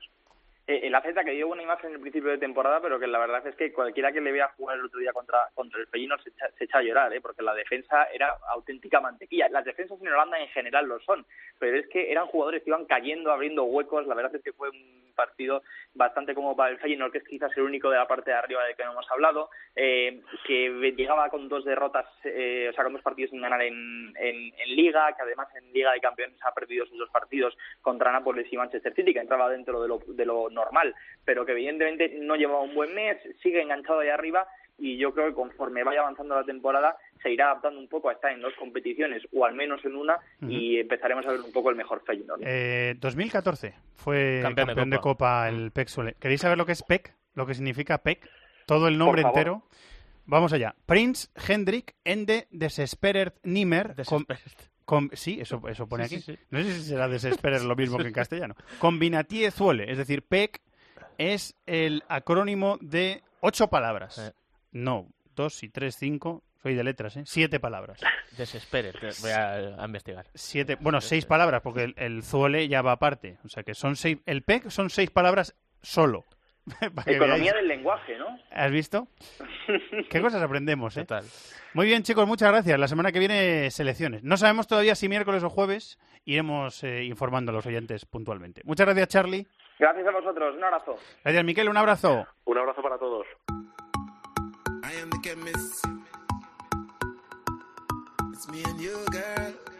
It's so easy. Girl, come fall in love and fall in line. Don't waste no is a force combined. Spiritually, physically, we intertwine. And we lock and connect every time. Don't watch the age. Age is a state of mind. Beer, appetites, girl. Vamos hasta Barcelona, ciudad querida, ciudad amada, con un amigo y casi, casi un hermano. Hola, Toni Padilla. Buena tarde, amic. Hola amigo, ¿cómo estás? Tot bé? Todo bien, todo, bien, perfecto. Todo bien, muy bien. Vamos a hablar un poquito, un poquito solo, de fútbol inglés, porque querías hablar, Tony, de dos históricos del fútbol griego, uno de ellos entrenado por un español, que uno de ellos no, no está en buen momento, está en horas bajas, ¿no? Sí, sí, sí. eh, Es muy interesante lo que está pasando este año en el fútbol griego, porque como más o menos yo creo que, que la gente que nos sigue, que es, que es muy docta en, en fútbol internacional, sabe que el, Olympiacos hace lo que quiere, ¿no? Han convertido en el fútbol griego en su, en su jardín privado. Han ganado 18 de las últimas 20 ligas. Es mucho. Las dos únicas en este periodo que no han ganado fueron dos, dos de Panathinaikos, pero Olympiacos ejerce una tiranía absoluta, ah, sobre todo gracias al, al- al dinero del señor Marinakis, que es un empresario del mundo de, la, de los barcos, naviero. El Pireo es un puerto de mar muy conocido y este señor ah, tiene mucho dinero, ha permitido que Olympiacos tenga buenos futbolistas, se carga más o menos dos entrenadores cada año ah, cuando pierden en Europa, porque en casa lo ganan todo, y luego tiene diferentes procesos abiertos, ya sea en la justicia griega o en la justicia internacional por casos de corrupción, algunos de ellos vinculados al fútbol, especialmente en una operación en que hay mm, grabaciones que se documenta que este señor ha comprado árbitros y ha presionado a rivales para que se dejen perder. O sea que es un santo el señor Marinakis. pues ¿qué pasa? Que este año Olympiacos está muy mal. Ya sé que está en la Champions, que está en el grupo Bueno, de... sé- séptimo estoy leyendo en la Es liga. un drama. Es el peor inicio de Olympiacos en liga en más de 50 años. Fue derrotado este fin de semana 0-1 en el Karaiskakis por Atromitos, el equipo de Peristeri, un barrio al norte de, de- de Atenas. Ah, ya, ya, ya encadena tres jornadas consecutivas sin ganar, dos derrotas consecutivas en Liga, que esto yo creo que ni los más viejos eh, eh, en Grecia lo recuerdan. Creo que la última vez que pasó eh, aún mandaba Pericles en, en Atenas, la Atenas clásica. Y la crisis es tremenda. Están, ah, por tanto, muy lejos del, del liderato y, por tanto, se abre la posibilidad, uno, de que Olympiacos este año no gane la Liga. Ya se cargó a- a- al entrenador Marinakis y debutaba el nuevo en Liga este fin de semana y, y volvió a perder. Pero es que, además, y esa es una de las gracias, se abre la perspectiva de que por primera vez desde los años 80 sea una liga disputada por dos, tres o cuatro equipos, porque siempre era Olympiacos o Panathinaikos, pero Panathinaikos ah, está igual de mal que, que Olympiacos.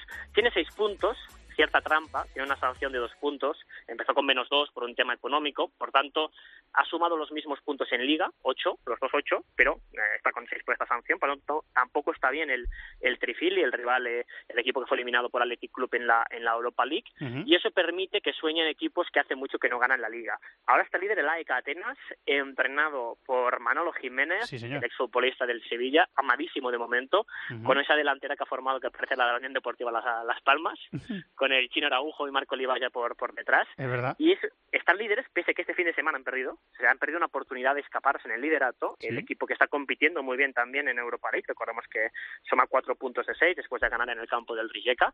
Y es una historia de, rena- de renacimiento, porque la AEK, recordemos que hace cinco temporadas sufrió un descenso, se fue a segunda, absolutamente arruinado. El club estuvo a punto de la desaparición y volvió un tipo muy polémico y muy amado, que es Melisanidis, el empresario, aquí los, más nostálgicos van a recordar que en el 95-96 AEK Atenas jugó Champions y ganó doblete, Liga y Copa. Esa última vez que ganó algo grande. Ya era el presidente Melisanidis, luego se fue, ahora ha vuelto y ha permitido que la Atenas esté líder por delante del PAOK de Salónica, que no gana ninguna liga desde los años 80, e incluso la posibilidad de ver compitiendo equipos como el Panionios. Una de las gracias es que ahora mismo los tres primeros clasificados, AEK, PAOK y Panionios, comparten un punto en común. Son tres equipos ah, fundados por refugiados de ciudades de la actual Turquía que fueron expulsados después de la guerra de los años 20 entre grecos y turcos. Son tres clubes formados por refugiados y el PAOK y el AEK refugiados de Istambul, Constantinopla. Cuando vemos que PAOK y AEK acaba con una K, esa casa es Constantinopla, la Ujú. ciudad, como llaman los griegos a, a, a- a Istambul, y el Panionios fue, fundado en, en Esmirna, Izmir, y son clubes, por tanto, con mucho arraigo, ah, con una masa social muy llamada, que son descendientes de refugiados de, de esa guerra, y que están viendo, pues están absolutamente eufóricos porque están viendo que Olympiacos y Panathinaikos están muy mal. Por tanto, Grecia, siempre protagonista por incidentes en las gradas o por corruptelas, este año quizás puede ser protagonista por una lucha, por haber un campeón de liga diferente, que es una cosa, o sea, que no sea Panathinaikos o Olympiacos, que no vemos desde 1996, y si no fuera de Atenas, es una cosa que no se ve desde los 80. Por tanto, hay cierta emoción en, en Grecia. Mi madre, si está Chigrinsky en el E AEK. Está Chigrinsky. Qué cosas. Eh, han fichado jugadores muy muy míticos. El año pasado ficharon a Julian Lescott, el inglés ex Everton. Ah, se fue. Chigrinsky eh, este suele ser suplente. El año pasado en la final de Copa la lió, hizo un penalti muy muy ridículo. Pero hay, hay, algún futbolista muy mítico. Tú miras siempre los equipos griegos y te sale algún futbolista que, que tenías perdido y dices, ¿qué hace este tipo aquí, no? Panayotis Cone, Lázaros Cristodolopoulos, qué cosas, eh. Eh, aprendemos mucho, eh, con Tony Padilla aquí en This is Football. Eh, muy bien, Tony, muchas gracias, eh. Gracias a vosotros. Un abrazo. Chao.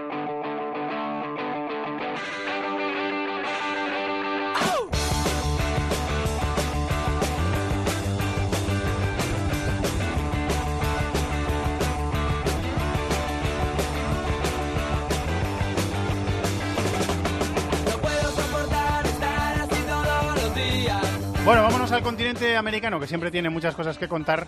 Hola, Ariel Judas, Nueva York, muy buenas. Hola Fernando, ¿qué tal? Imagino que Estados Unidos muy conmocionado por lo que ha pasado en las últimas horas en, en Las Vegas, ¿no? Está todo el mundo hablando de eso, de eso porque estamos Sí, horrorizados todos. sí, sí, sí. Ha sido lamentablemente la noticia de, de las últimas horas y es una noticia que va a volver a traer a, a la mesa de cada uno de los eh, hogares aquí en Estados Unidos el, el debate nuevamente sobre eh, la permisividad que existe en este país sobre el uso de armas, la facilidad que existe para adquirir armas, incluso rifles de asalto y demás, o sea, armas de guerra completamente. Eh, bueno, es- eso es lo que se nos viene encima ahora mismo, por supuesto, lamentando y repudiando lo que ha ocurrido anoche en Las Vegas. Sí. Después de eso, todo lo que vamos a hablar es mucho más eh, banal, lógicamente, y mucho menos sí. importante, pero es a lo que nos dedicamos también un poco, a hablar de, fútbol. Eh, fútbol ahí en Argentina, Ariel. Está Boca liderando el campeonato, ¿no? Sí, sí. Todas las previsiones que hablaban de Boca y River, eh, por supuesto, por ser los dos equipos más grandes, más populares, más ricos, más poderosos económicamente y demás, se están confirmando gracias a la nueva adecuación económica que les está brindando la Superliga. Eh, todos los equipos de la primera división argentina están eh, recibiendo o han recibido más dinero de lo que habitualmente recibían de AFA. Eso ha permitido un movimiento bastante interesante en el mercado en Argentina en los últimos meses, pero lo de lo de Boca y River eh, es más notable. Son con, hay una diferencia sensible entre esos dos equipos y, y el resto. Boca probablemente es el que mejor está armado en este momento y el que mejor juega además. No olvidemos que River está en Copa Libertadores, le va bien, está bien allí, pero en el campeonato local si bien está segundo, no, no, no, termina de conformar el equipo de Marcelo Gallardo, al menos todavía llevamos cinco jornadas apenas, o sea que queda todavía mucho por desandar y por, y por analizar, pero la primera imagen de, ambos equipos da un Boca River en el eh, torneo local más favorable para el equipo Xeneize que para los millonarios. Eso en, en Argentina, en Brasil tenemos, seguimos teniendo a Sao Paulo un poquito por encima de la zona de descenso y peleando. Un, gigante como Sao Paulo que ha, jugado finales de Intercontinental, que le hemos visto siendo campeón de América. Da un poco de cosa verle sí, pero es que siempre, Ariel, en Brasil, tal y como estaba montado el calendario en Sudamérica y en Brasil específicamente, siempre algún gigante de, de Brasil siempre tenemos en apuros, ¿eh? casi cada año. Sí, sí, y es una costumbre que, que, ha anclado bastante fuerte en, en, Brasil, el hecho de que no sea ya tan raro, tan poco habitual que un equipo grande, y el Sao Paulo sin dudas lo es, es uno de los, de los más fuertes en, en todo sentido en, en la primera división brasileña. Bueno, ahora tiene un poco de aire, pero Fluminense, por ejemplo, no está demasiado lejos ahora de, de, de posiciones de descenso. Un Fluminense que ya, ya ha descendido, ya le ha tocado pasar por eso eh, no hace demasiado, eh, un poco imitando tal vez lo que pasó en Argentina en los últimos años, donde por ejemplo hemos visto a River en la segunda división, a, a San Lorenzo, bueno, prácticamente todos los grandes han, han descendido menos Boca, bueno, en Brasil eh, eso también se está haciendo costumbre aparentemente en los últimos años. Eh, fútbol mexicano, le leí este domingo a Pepe del Bosque, que es un periodista mexicano que seguimos Sí. con atención, siempre leemos lo que dice, eh, porque es un estudioso del, del fútbol y es interesante siempre eh, seguirle en Twitter. Le leí eh, elogios, eh, mm, elogios importantes hacia la figura de, de Paco Gémez. ¿Qué ha hecho Paco Gémez este fin de semana en México? Bueno, venía su equipo, el Cruz Azul, de, de ser goleado por el Pachuca a mitad de semana, pero este fin de semana el Cruz Azul de visitante ganó por 1 a 4 a Pumas, un duelo, el Pumas Cruz Azul, entre dos equipos grandes de la Ciudad de México, de la capital del país, que no se jugó en Ciudad de México, se están reacomodando las cosas tras el terremoto y eh, mudanzas de temporales o más prolongadas de estadios y demás. Eh, se jugó en la corregidora ese partido, Pumas, que está en crisis definitivamente una vez más, un año más, vuelve a, ser un mal año para, para Pumas. Bueno, fue apabullado por el Cruz Azul de Paco Gemes, que eso, ganó 1 a 4 y dejó bastante conforme al entrenador español que considera que su equipo, cuando todavía faltan varias semanas para que lleguemos a la fase de playoffs, comienza a acomodarse, comienza a perfilarse como un candidato fuerte para, para dar batalla en la postemporada. Bueno, pues seguiremos eh, lo que va haciendo Paco Gémez en, en México con, con Cruz Azul. Am, dos apuntes más de clubes. En, en Chile, eh, bueno, uno es, de club, eh, uno es mixto de clubes y selección. Eh, en Chile hemos tenido un gran partido este fin de semana, ¿no? Sí, uno de los clásicos. Eh, sabemos que hay tres equipos grandes, las dos universidades, la Católica y la de Chile, y Colo Colo. Se jugó un Católica Colo Colo este fin de semana, ganó Colo Colo 1 a 0 en un partido donde existió una enorme polémica con respecto a las decisiones del, del árbitro que le tocó administrar ese partido, pero bueno, finalmente el equipo cacique se impuso eh, 0 a 1 con un gol de Óscar Opaso. La Católica, que también obviamente es un equipo muy importante y que viene de, tener buenas campañas en años recientes, eh, está ahora mismo en una mala situación, prácticamente sin opciones para este torneo de transición, así se llama la Liga de Primera División. Ahora mismo están tratando de acomodarse a- hacia otro formato que van a estrenar el año próximo. Eh, ahora mismo no, no, no, no tiene ningún tipo de relevancia lo de Católica en el, en el torneo de transición. Un Colo Colo que sí se, se comienza a acomodar mejor, está en la cuarta posición, si no me equivoco ahora mismo, queda bastante por delante. La Unión Española es ahora mismo el líder de, de la liga chilena, un equipo de la capital del país no demasiado popular, no con no demasiada afición, pero sí que deportivamente hablando es un equipo que está destacando bastante en la última década, está creciendo mucho en lo deportivo. Tercero Colo Colo, empatado a puntos con Everton, pero con mejor diferencia de goles en el torneo chileno. Eh, de la MLS me rescatas una historia que te ha llamado mucho la atención. Es un futbolista eh, que, que, puede marcar un, eh, una, una, tendencia o que, o que es especial por un motivo. Eh, Ariel. Sí, eh, se llama Jack Harrison, es un delantero extremo más que delantero, aunque juega bien o, ha participado en todas las funciones de ataque eh, en esta temporada en New York City. El equipo de David Villa es compañero habitual de David Villa, es titular habitual Harrison en, en el equipo de Patrick Vieira.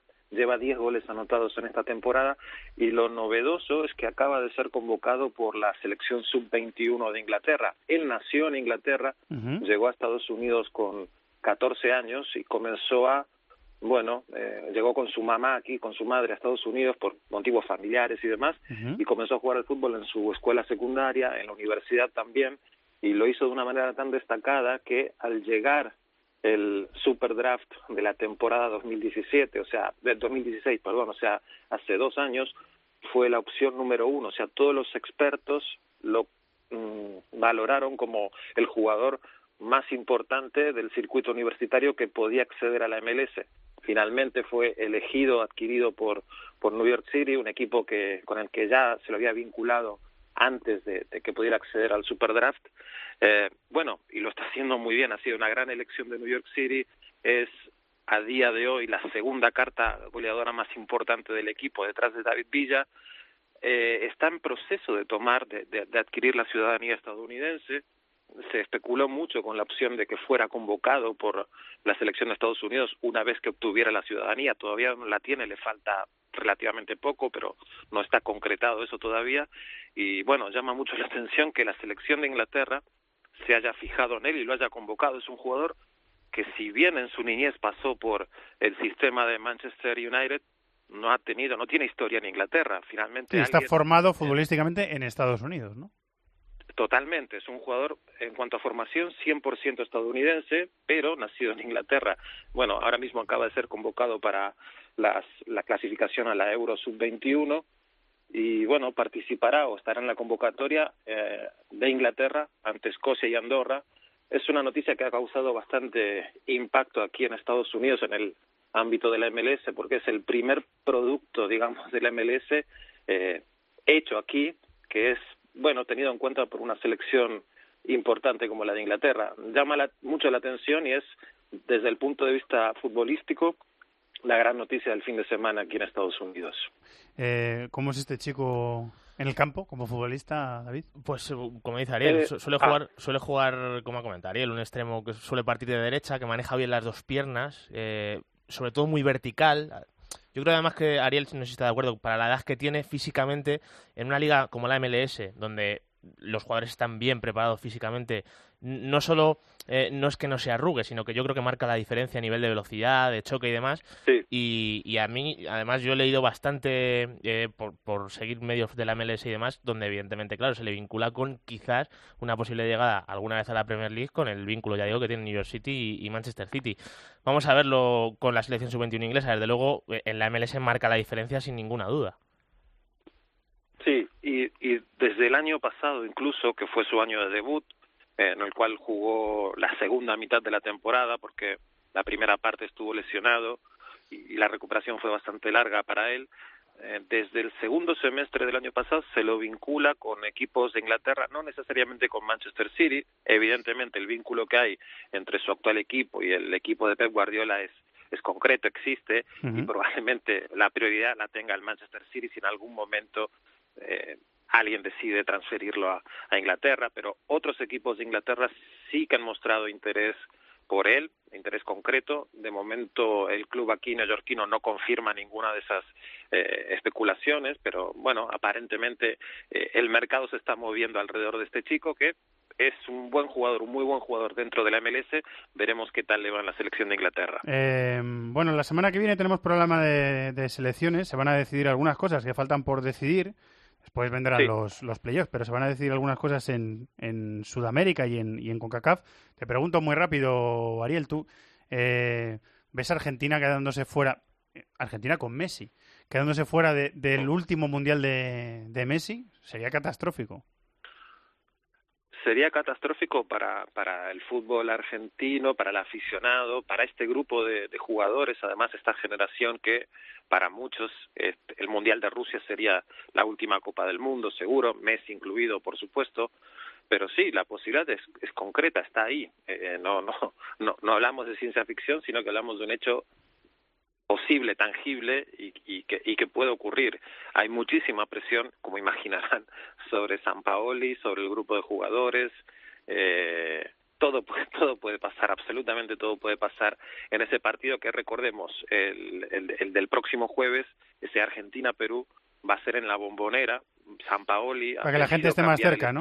La para que la grada Sí. esté más cerca, ¿no?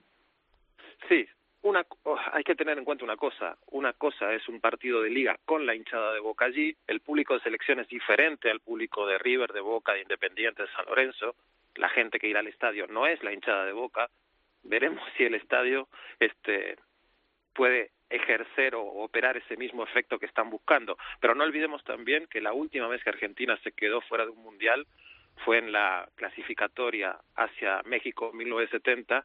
Perú eliminó a Argentina justamente en la bombonera. O sea que los antecedentes no son demasiado buenos en ese sentido. Eh, bueno, vamos a ver lo que pasa. ¿Tú lo ves, eh, David? ¿Lo ves posible? Posible Mm, es. No, no, yo creo que no se va a quedar fuera Argentina. Y bueno, es que todo puede suceder, ¿no? Pero si hay que mojarse, diría que no. Y vamos a ver si es el último mundial de Messi. Que al siguiente llegaría con 35 y tal y como juega, yo no descartaría. Bueno, vale, vale, vale. vale. pudiera... Abro la mano, abro Sí, la sí, mano. sí, sí, puede pudiera ser. estar. ¿eh? Puede no ser el último, es verdad. Puede no ser el último Mundial de Messi y que le vamos en Qatar 2022 también. Pues la semana que viene lo hablamos todo y definimos cómo ha quedado la cosa. Gracias, Ariel. Un abrazo a los dos, gracias. Aquí es donde yo digo, hola Chato, productor de este programa. Pero hay una persona mucho más guapa que Chato hoy eh, produciendo el programa. Hola Andrea. Hola, ¿qué tal? mucho más capaz también. bueno, no, Guapa y capaz, no, eh, lo dudo bastante eso. Eh, pero- ¿Te he dejado bien todo encargado, Chato? ¿No había ninguna trampa en el guion? Ninguna, absolutamente ninguna. Es que lo ha dejado todo hecho. O sea, ha estado haciendo la producción desde su casa prácticamente. Sí, que, que le he dicho yo, menudas vacaciones que te estás No pegando, desconecta. amigo. Las vacaciones son vacaciones. Eso es. Muy bien, ¿tienes preparada la, la agenda? Que eso te lo has preparado tú. Sí, y por has supuesto. elegido una elección musical, ¿verdad que sí? Eso es. También he hecho una elección musical. Vamos a, vamos a escucharla. A ver qué has elegido. Esto es un clásico. Esto es un clásico. Y creo que sabes por qué la he elegido. Sí, ¿verdad? la has elegido porque ha sido elegida, valga la redundancia, Eso es. como mejor eh, canción de la historia del rock por los oyentes de Rock FM este fin de semana. ¿Ah, que Eso sí? es. Muy bien, muy ¿Has bien. visto? Esto que es un clásico del... Por supuesto. de- Queen. iba a decir del rock contemporáneo, pero es que como tiene siete estilos la canción, ¿verdad? ¿Tú que has sido cantante, David? Sí. eh, yo alucino, o sea, con Freddie Mercury. Es La que cantidad de registros, alucino, ¿verdad? Sí, sí, sí. Bueno, y, y en su día que la, la forma que tenían de hacer música, que era muy particular. Sí, muy bien. Buena lección. Yo creo que has mejorado Chato en esto. Sí, ¿no? Venga. sí. Ya, primer punto positivo para, para Andrea. Muy bien, Andrea, pues eh, cuando quieras la, la agenda, que tenemos elecciones esta semana. Sí, hay mucho que repasar porque hay mucho fútbol internacional con las selecciones en esa clasificación para el Mundial de Rusia 2018. Vamos a hacer un repaso de lo más destacado de la semana. En el grupo A, el sábado a las 9 menos cuarto tendremos un Bulgaria-Francia. Recordamos, la selección gala es líder con 17 puntos en este grupo. A esa hora, Holanda, en ese mismo grupo también, se enfrentará a Bielorrusia. Holanda es tercera en este grupo con 13 puntos. En el grupo B, el sábado también y a las 9 menos cuarto, Portugal se medirá a Andorra. La selección lusa parte como segunda de grupo con 21 puntos por detrás de Suiza. En el grupo C, este jueves a las 9 menos cuarto, tendremos un Irlanda del Norte-Alemania. Los alemanes son líderes con 24 puntos. En el grupo D, el viernes a las 6 de la tarde, Georgia-Gales. Veremos si con Gareth Bale o no. Gales es segunda con 14 puntos en este grupo. En el grupo G, es el grupo de España. La selección jugará a las 9 menos cuarto ante Albania y también está Italia en este grupo que se medirá a esa misma hora a Macedonia. Son primera y segunda, España líder con 22 puntos, Italia es segunda con 19. También vamos a destacar eh, los partidos Sudamérica, eh, ¿no? de Sudamérica, por supuesto, a las, Ujú. el jueves a las 10 tenemos un Bolivia-Brasil, a las 11 Venezuela-Uruguay y a la una y media de la madrugada hora española tres partidos. Argentina-Perú, Chile-Ecuador y Colombia-Paraguay. O sea que Teledeporte dará primero el de Brasil y después el de Argentina, porque tienen los derechos de los dos. Así que lo Pues podemos ver. en abierto. Muy bien, muchas gracias, Andrea. A ti siempre. Muchas gracias, David. Un abrazo a todos.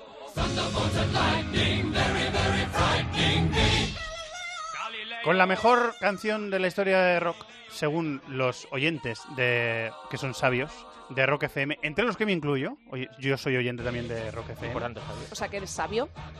No, yo, soy- yo no soy sabio, yo soy oyente. Hay algunos, hay algunos como yo, que somos menos sabios que otros. Gracias a Colchero por estar en la dirección técnica del programa y, por supuesto, gracias a vosotros por estar eh, al otro lado. Que disfrutéis esta semana de la vida y de la radio. Un abrazo muy grande. Gracias a todos. Adiós.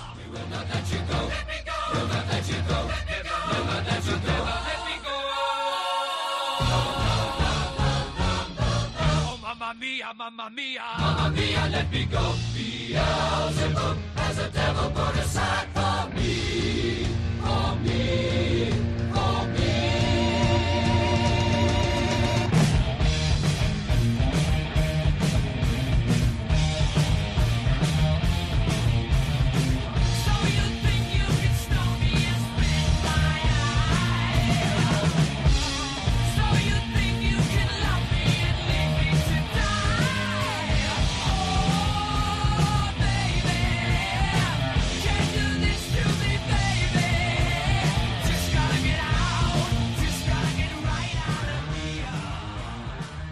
En el correo electrónico thisisfutbol@cope.es, en Facebook nuestra página This is Fútbol Cope y en Twitter arroba Fútbol Cope.